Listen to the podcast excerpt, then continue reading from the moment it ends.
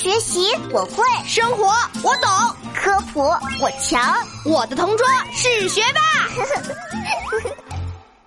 人失踪了，要等二十四小时再报警吗？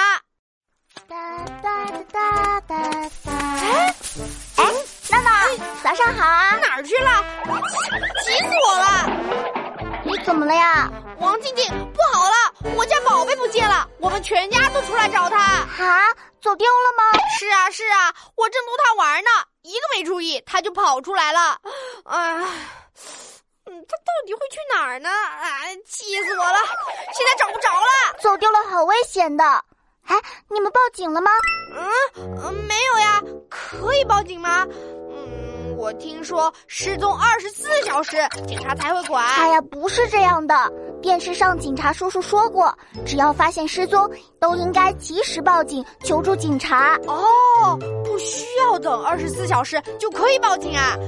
那太好了，我马上告诉爸爸妈妈，不然我好担心我家宝贝被人抓走啊！是啊，你们快报警吧。警察叔叔说了，对于一些情况可疑、可能处于危险情况的，无论失踪时间是否超过二十四小时，警察都会第一时间帮助查找。第一时间帮助查找？你说警察叔叔真的会帮我们找吗？会的，你要相信警察叔叔。不过你们要准备一些关于他的资料，嗯，比如他的照片、走丢时穿的衣服等等。嗯，这个简单。我给他拍过好多照片呢，走丢时穿着一件老妈做的红色小背心。嗯，有照片就好找多了。还有呢，嘿嘿，他还会做十以内的加减法，都是我教他的。哦，对了，还得跟警察说清楚他的身高体重，这样方便寻找。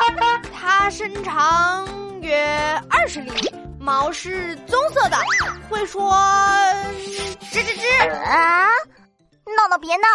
你说的宝贝不是一个小孩吗？不是呀，它是我家养的一只小仓鼠。哎，说半天，原来不是宝宝失踪，是你们家的吱吱啊！就是吱吱小宝贝呀，我们都把它当做我们家庭的一员呢。那可不能报警，人丢了可以报警，仓鼠丢了可不行啊！那吱吱怎么办呀？哎，我来帮你一起找吧。